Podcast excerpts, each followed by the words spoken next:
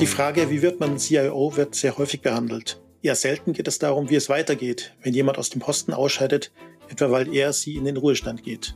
Herzlich willkommen bei Tech Talk Voice of Digital. So heißt der Podcast von Computerwoche, CIO Magazin und CSO Online. Heute geht's um Nicht mehr CIO, was nun? Mein Gast zu dem Thema ist Professor Dr. Andreas Meyer-Falke. Er ist Ex-CIO der Landesregierung Nordrhein-Westfalen. Meyer-Falke war zwar nur vier Jahre CIO, wie er selbst einräumt, ist aber in der CIO-Community sehr aktiv und hat Themen wie die Digitalisierung in Behörden schon seit mehr als 25 Jahren begleitet. Hallo, Herr Meyer-Falke. Schön, dass Sie da Hallo, sind. Hallo, Herr Bremer. Danke. Gerne doch. Fangen wir doch mal von Anfang an an. Vom ja. Humanmediziner zum CIO, wie kam es dazu? Oh, das ist bei 66 Lebensjahren äh, ja lange Geschichte. Programm. genau. Wir haben ja nur 60 Minuten. Ich mache das also kurz. Ich habe tatsächlich auch mal als Mediziner gearbeitet. Ich habe mich habilitiert, ich bin Arbeitsmediziner von Haus aus ähm, und habe dann irgendwann angefangen ähm, im Gesundheitsministerium des Landes Nordrhein-Westfalen als klassischer Referatsleiter für ein medizinisches Themenfeld, nämlich Gesundheit bei der Arbeit, Arbeitsschutz, Arbeitssicherheit äh, zu arbeiten und relativ bald ähm, eine Frage bekommen von meinem äh, damaligen Staatssekretär. Sagen Sie mal, Sie schreiben dem Minister ständig auf, schlechter Führungsstil macht die Leute krank. Ähm, wollen Sie mal beweisen, dass das Gegenteil äh, auch stimmt? Und dann sitzt man da so als junger Mann und denkt sich, hm, was hat er mir denn jetzt gerade da gesagt? Ich habe es überhaupt nicht so richtig verstanden und habe ihn groß angekommen und gesagt, was war das? War das jetzt ein Jobangebot oder wollen Sie mich rausschmeißen? Und dann hat er gesagt, nein, nein, wir suchen einen Personalchef, und ähm, BWLer können ja alles und Juristen können alles, aber die haben ja auch nur studiert. Ähm, wir haben uns gedacht, so ein Mediziner wäre ja auch mal ganz interessant, wenn der Personalchef wird. Und das war in den 90er Jahren, wie Sie es gerade schon richtig gesagt haben, des letzten Jahrhunderts.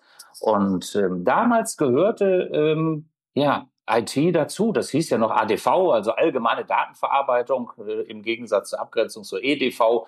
Ähm, da hieß das ADV. Und ja, da war das ein Mitarbeiter, noch ein halber vielleicht dazu die kauften Computer, weil sie wussten, dass ich Arbeitsmediziner bin, äh, kaufen sie auch noch netterweise irgendwie mal so ergonomische Mäuse, wissen Sie, so die, die man so hoch und runter stellen kann oder auch so geknickte Tastaturen, kauften auch vernünftige Stühle und ansonsten kauften die Disketten und mussten immer aufpassen, ne, dass sie dann die 47 Disketten hintereinander, so diese richtig schönen, dicken, harten, dass man die in der richtigen Reihenfolge in irgendeinen Slot schob, damit dann anschließend irgendwas wird oder so äh, funktionierte.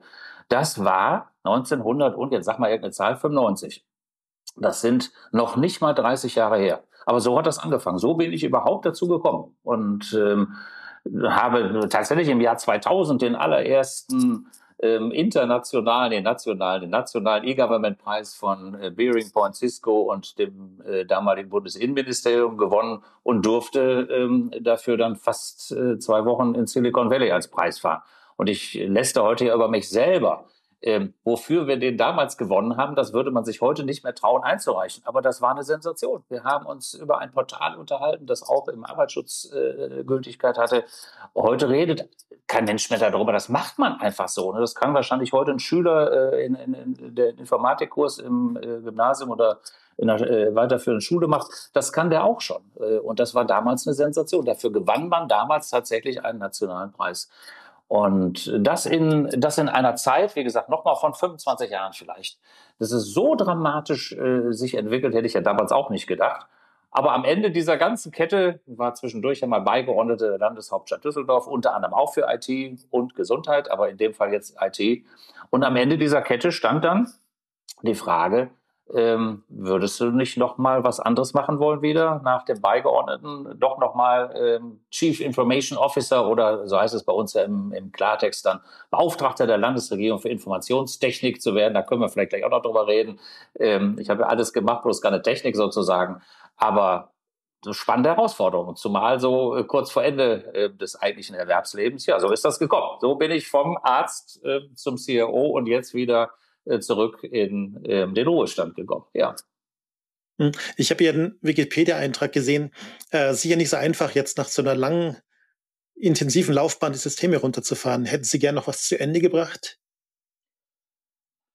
Man weiß das ja. Man weiß ja, dass man dann irgendwann äh, an diesen Punkt kommt, ähm, dass man äh, tatsächlich ähm, in unserem Fall dann als äh, Beamter äh, pensioniert wird. Also von daher gesehen kann man sich darauf einrichten. Und jetzt äh, kokettiere ich nochmal damit. Ich bin ja auch Mediziner. Ich kenne eben auch äh, die Situation von ganz vielen anderen, sowohl sagen wir mal aus der abstrakten wissenschaftlichen Behandlung als auch aus ganz vielen anderen Kollegen und weiß, wie wichtig es ist, dass man sich auf diesen Zeitpunkt vorbereitet, dass man einfach weiß, dass man hinterher nicht in so ein Loch fällt. Und ähm, medizinisch ist es erstaunlich, wie viele Menschen anschließend plötzlich krank sind. Die sind zwei Wochen in, in Pension und plötzlich haben sie irgendeine, wollen wir mal äh, nichts beschreien, aber ähm, äh, böse Erkrankung. Und ähm, das ist so ganz äh, symptomatisch. Also kann man sich doch vorbereiten. Das habe ich natürlich getan. Ähm, und es ist nicht so, dass ich jetzt das Gefühl habe, ich falle in ein Loch. Ganz im Gegenteil. Ähm, ich werde Klammer auf, ja auch noch zum Glück immer noch das ein oder andere Mal gefragt, jetzt sag doch mal was zur Digitalisierung im Gesundheitswesen.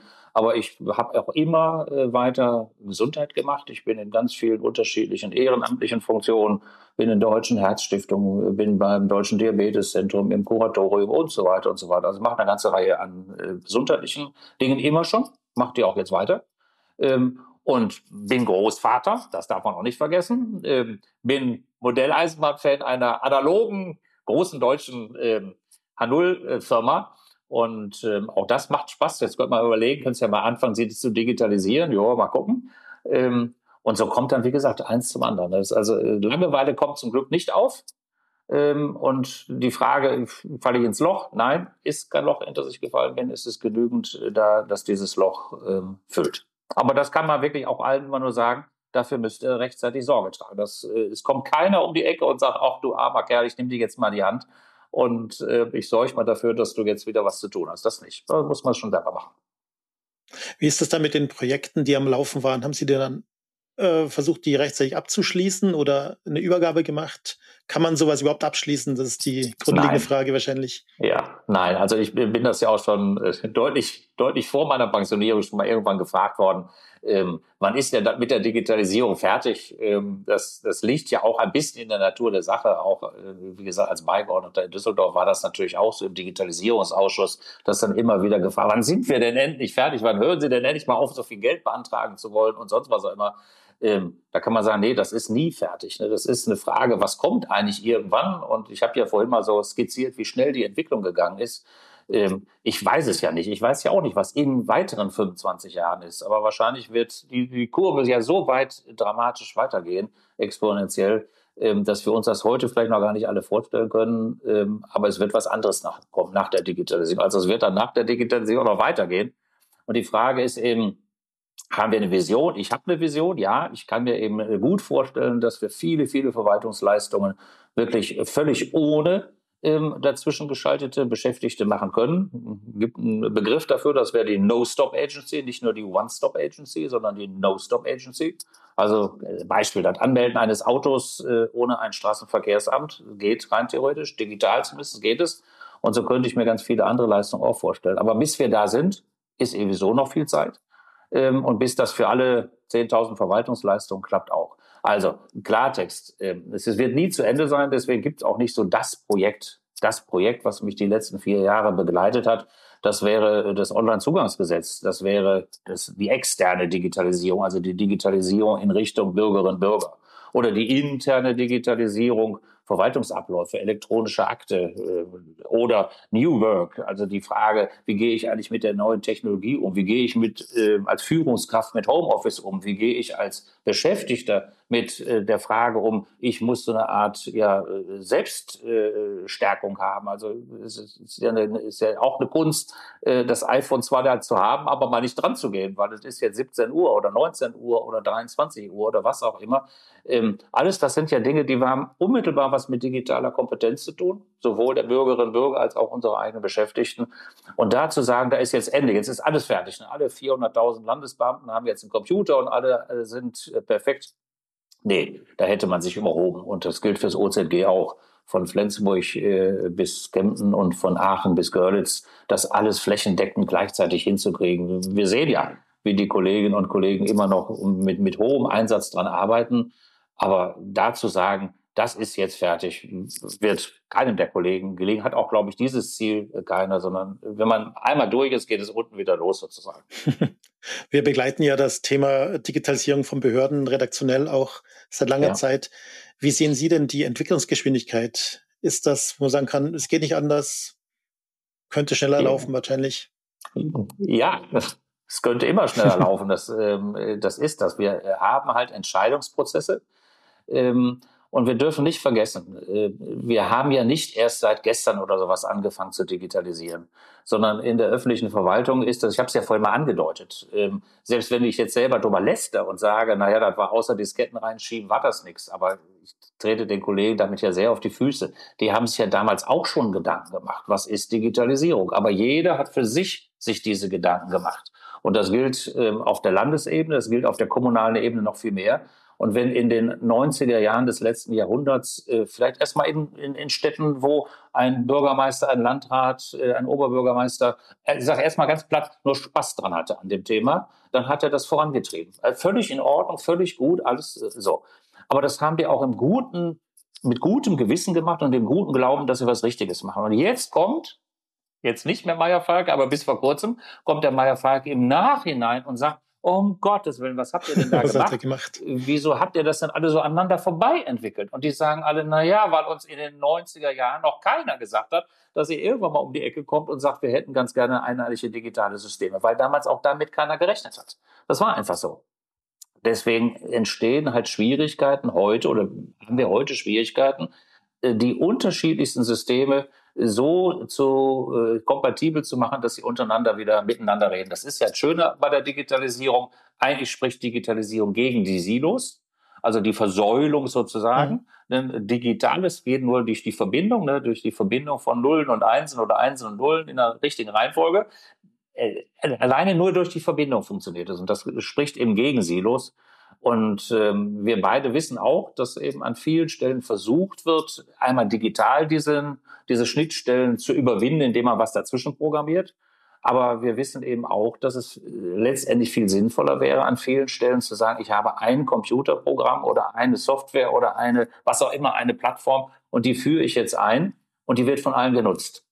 Das ist in der Theorie, ist das alles in Ordnung, alles klar die Frage ist eben auch durchaus berechtigt dann von der anderen Seite, die sagen, ja, aber wir haben jetzt zehn Jahre lang in eine andere Richtung Geld investiert. Wer gibt uns das Geld zurück? Wir verstehen ja, dass ihr das einer für alle Prinzip wollt, aber ich habe ja was. Und ich finde aus meiner Sicht einer Kommune oder eines Bundeslandes oder das geht ja auf EU-Ebene ja genauso, das gilt ja für Markus mhm. Richter im Zweifelsfall in den Diskussionen mit der EU auch, ähm, dann zu sagen, ich habe was, aber für meine Zwecke war das eigentlich gut. Warum soll ich denn jetzt deine Software nehmen, die für deine Zwecke gut ist? Und jetzt erklären mir mal bitte, wer das bezahlen soll oder wie ich das umbauen soll oder, oder, oder. Das macht ähm, die Schwierigkeit aus, an dieser Stelle jetzt ähm, schneller voranzukommen. Äh, mhm, das verstehe Keine Entschuldigung, ist so. Und ähm, Sie wissen das genauso gut wie ich, dass eben viele, viele, viele, viele hunderttausend Menschen, also nicht hunderttausend, hunderte und tausende Menschen an dieser Frage arbeiten und mit zunehmender ähm, ja, wie soll ich sagen, ähm, mit, mit, mit, zunehmendem Engagement auch die, äh, das, das Wissen ähm, in die Köpfe kommt, mhm. wir müssen es so machen, wie ich es gerade angedeutet habe. Einer für alle, einer entwickelt irgendetwas und das gilt für kommunale genauso wie für Landes- als auch äh, für Bundeseinrichtungen, für Ressorts. Wir müssen eben äh, Sorge dafür tragen. Entweder einigen wir uns auf einen Standard, wäre ja auch schon mal gut, wir einigen uns nicht auf ein Produkt. Ne, SORMAS lässt grüßen. Also die Frage damals Gesundheitsämter durch digitale Unterstützung mit einer bestimmten Software zu äh, unterstützen, war, glaube ich, äh, eher suboptimal. Ähm, aber das sind eben genau die, die Erfahrungen, die wir machen und die wir äh, machen und daraus lernen oder gemacht haben und daraus lernen. Und ich glaube, das ist, ist gut. Es ist ein, ein, letztendlich ein gutes Gefühl, dass so viele Leute in dieselbe Richtung arbeiten. Manche sehen ja zum Beispiel KI oder den akuten Fachkräftemangel als Bedrohung. Gibt es etwas, wo Sie sagen, da bin ich jetzt aber froh, dass ich das nicht mehr, dass ich nicht mehr so stark involviert bin, dass das jetzt an mir vorbeigeht, dieser Kelch? Nee, ähm, nee, dass das an mir vorbeigeht, bin ich gar nicht froh. Ich würde auch gerne äh, an der einen oder anderen Stelle äh, nochmal mitmischen. Aber ich habe ja vorhin mal was gesagt. Ich habe ja vorhin mal gesagt, so eine Vision, es geht äh, an, nicht bei allen Dingen, natürlich nicht. Es geht bei personennahen Dienstleistungen, was ich. Im Krankenhaus geht es nicht, die Schwester, den Pfleger durch einen Roboter zu ersetzen. Das heißt, wenn mal irgendeiner behaupten würde, ähm, wir haben bestimmte Tätigkeiten, da brauchen wir den Menschen, da brauchen wir die Empathie, da brauchen wir die Zuwendung, da brauchen wir das Soziale, alles gut. Aber es gibt andere Dinge, da äh, könnte ich mir eben durchaus vorstellen, dass man das ähm, durch ähm, ein, erstmal durch ein Computerprogramm, durch ein rhythmusgesteuertes Computerprogramm und in der nächsten Stufe sicherlich auch durch KI gestützt ähm, besser machen kann. Und ganz im Gegenteil, ähm, die, der Fachkräftemangel ist so. Ja, klar, wir haben irgendwie fünfeinhalb Millionen äh, Stellen im öffentlichen Dienst, also insgesamt Bund, Länder, Kommunen. Und davon haben wir, je nachdem, wie man zählt, 500.000 freie Stellen und nicht, weil irgendwo ein Personalchef sitzt und sagt, ich will jetzt keine Leute mehr einstellen äh, oder ich setze die frei, noch viel schlimmer, sondern weil die einfach nicht mehr da sind. Ne, ähm, und äh, wir kriegen das ja mit. Employer Branding ist mhm. ja nicht nur im Krankenhaus momentan eine Frage, wie kriege ich eigentlich Pflegekräfte, nicht nur im Flughafen ein Problem, wie kriege ich eigentlich die Menschen an den Security-Schalter, sondern das gilt eben auch ähm, in der öffentlichen Verwaltung. Und dann zu sagen, ähm, wir haben ein bestimmtes Aufgabenportfolio und dafür haben wir eine bestimmte Menge Mensch. Und jetzt setzen wir einfach immer wieder einen drauf und sagen, wir brauchen diese Menschen. Das löst das Problem nicht. Äh, und selbst wenn wir eine explodierende Geburtenrate hätten, würden wir die Menschen, die wir dann haben, erst in 25 Jahren mhm, haben genau. und nicht heute oder nicht morgen, wenn die Bevölkerung oder unsere Unternehmen diese Menschen brauchen. Also ich muss eine Lösung haben. Und die eine Lösung wäre, ja, dann lasse ich halt bestimmte Aufgaben weg viel Spaß bei dem, der versucht, das politisch durchzusetzen. Ich würde es keinem raten, also um das auch mal im Klartext zu sagen. Wir sehen ja jetzt auch auf der Bundesebene, wie schwierig es ist, ähm, sich darauf zu einigen, wie ich Geld spare. Das geht ja letztendlich in dieselbe Richtung. Oder aber ich muss mir irgendein, irgendeine Unterstützung suchen, ähm, die könnte eben technisch im digitalen Bereich liegen, dass bestimmte Aufgaben mit weniger Personal in derselben vielleicht sogar noch in besserer Qualität, wenn ich die Geschwindigkeit dazu rechne, ähm, erledigt werden können. Und da spielt KI eine große Rolle. Nicht, nicht die entscheidende Rolle, und wir kennen diese Diskussion ja auch. Natürlich finde ich es nachvollziehbar, dass viele sagen, naja, letztendlich will ich aber in bestimmten Stellen auch nochmal, dass ein Mensch drüber guckt. Ja, aber ich kann auch auf der anderen Seite sagen, ähm, an wie viele Behördenbriefe haben wir uns gewöhnt, da ist unten keine Unterschrift mehr. Da steht unten drunter, dieser Bescheid wurde automatisch erstellt und ist ohne Unterschrift gültig. Da geht auch kein Aufschreiben mehr durch die Gegend, sondern da sagt man, okay, ja, wird das schon ordentlich gemacht haben. Ähm, und ähm, auf so einem Weg kann ich mir eben gut vorstellen, sind wir. Und das mitzuentwickeln, mhm. da ähm, kann ich meinen Kollegen nur sagen, ja, das ist nicht keine Bedrohung, gar nicht. Da einen Weg zu finden, den alle mitgehen, das ist eine Herausforderung, aber die kann man in den Griff kriegen. Sie haben ja gerade äh, erwähnt, vorhin erwähnt, dass Sie äh, ganz stark in verschiedenen medizinischen Projekten noch drinstecken. Haben Sie noch Kontakt zur CIO-Community?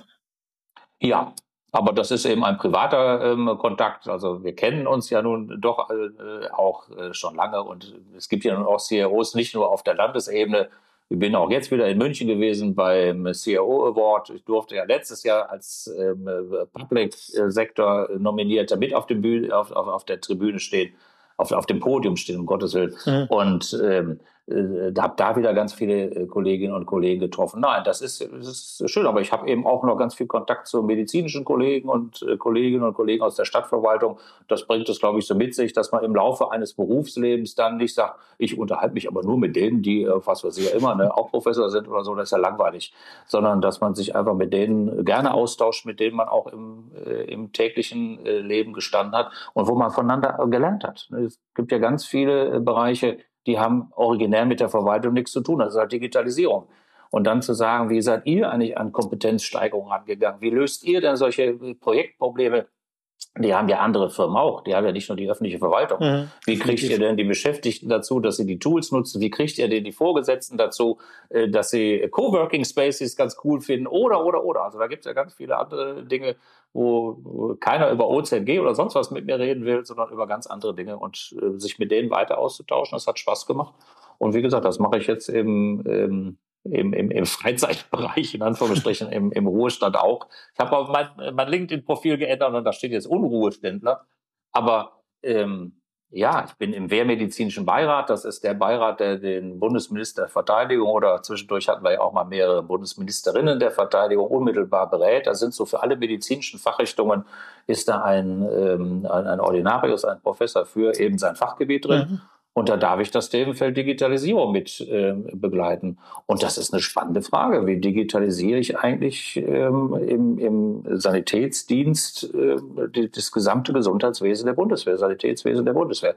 Können Sie sich vorstellen, da sind ganz viele unterschiedlichste Fragestellungen. Und da mitzumachen, ja, macht Spaß. Sie haben mich ja vorhin mal gefragt. Bist du traurig, dass er ausgeschrieben ist? Ja, auf der anderen Seite habe ich ja noch genug zu tun. Da darf ich bis 75 irgendwas mitmachen. Ah, okay. ähm, was würden Sie frischen, um nicht zu sagen jungen CEOs auf den Weg geben, so wenn Sie zurückblicken auf Ihre Erfahrungen, die Sie gemacht haben, ja. das Know-how, was Sie da erworben ja. haben? Ach, ich glaube, das Wichtigste ist wirklich, sich nicht frustrieren zu lassen, sondern das Wichtigste ist, sich selber zu motivieren. Ähm, das liegt, glaube ich, so ein bisschen auch an meinem eigenen Naturell, zu sagen, ich warte nicht darauf, dass die anderen mir das alles, äh, was jetzt passiert, so äh, schön auf dem Silbertablett präsentieren und ich dann so zugreifen kann, sondern es ist wirklich mein, es ist mein Leben, es ist mein Arbeitsleben. Ähm, und natürlich gibt es Höhen und gibt Tiefen. Und ähm, das zu wissen und dann zu sagen, ja, komm, dann kommen wir durch. Und ähm, das ist mindestens genauso wichtig wie von der Materie, mit der ich zu tun habe. Da können wir jetzt auch nochmal drüber reden. Ist das wirklich IT im Sinne von Programmiertechnik? Oder ist das nicht auch eine Frage, wie gehen Menschen eigentlich mit Veränderungen um? Ähm, wie kriege ich eigentlich Projektmanagement äh, gestemmt? Wie kriege ich Tausende von Leuten dazu, dass sie alle dasselbe Ziel, in dieselbe Zielrichtung arbeiten? Das ist auch auch alles Kompetenzen und nicht nur eben äh, Informatik im engeren Sinne. Ähm, diese Kompetenzen möglichst sich selber beizubringen, die bringt uns an der Uni keiner bei. Ne? Das ist ähm, außer dem klassischen Fachwissen ist eben so die Frage, wie gehe ich im Job nachher damit um mit den ganzen Herausforderungen. Das ist eine Sache Learning by Doing. Und, äh, Ältere zu fragen, Jüngere zu fragen, links und rechts zu gucken, ähm, drüber zu reden, nicht alles in sich reinzufressen. Das sind alles so Dinge, wo ich mir denke, ja, ich bin froh, dass mir das früher auch mal einer gesagt hat. Ne? Herr Meyer-Falke, äh, so wie Sie sind, ziehen Sie den Blitz aber auch an sich. Brauchen Sie nicht zu wundern, wenn Sie einen zwischen die Hörner kriegen. Ja, okay, dann kann man ja mal reflektieren, was hat er mir gemeint, äh, der, der, Kollege gemeint, mir dabei zu sagen, hat sicherlich auch recht gehabt. Äh, damit kann man umgehen. Das muss man dann lernen, aber man kann das. Hm, das merkt man auch in äh, Technikgesprächen. Es geht nach fünf Minuten spätestens geht's in Richtung Change Management. Das ist dann irgendwie, ja, die Technik ist erledigt, aber wie man die Leute dazu bringt, das ist ja. die wirklich ja. größere Aufgabe. Das ist ja auch der, der Unterschied. Ne? Wenn ich mir vorstelle, bin ich für Informationstechnik zuständig?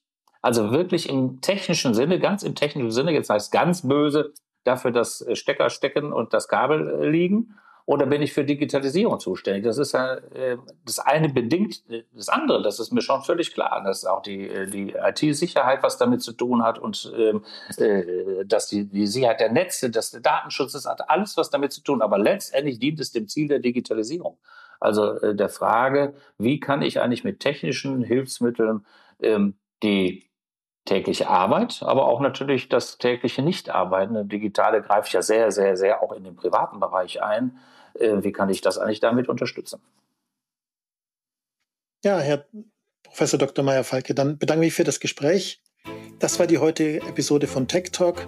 Mein Gast war Professor Dr. Andreas Meyer-Falke. Mein Name ist Manfred Bremmer, Redakteur bei der Computerwoche. Und wenn Sie jetzt noch Fragen haben, dann schreiben Sie uns eine E-Mail an podcast.idg.de. Ihnen hat die Episode gefallen? Dann hören Sie auch in unsere anderen Tech Talks rein. Uns gibt's überall da, wo es Podcasts gibt.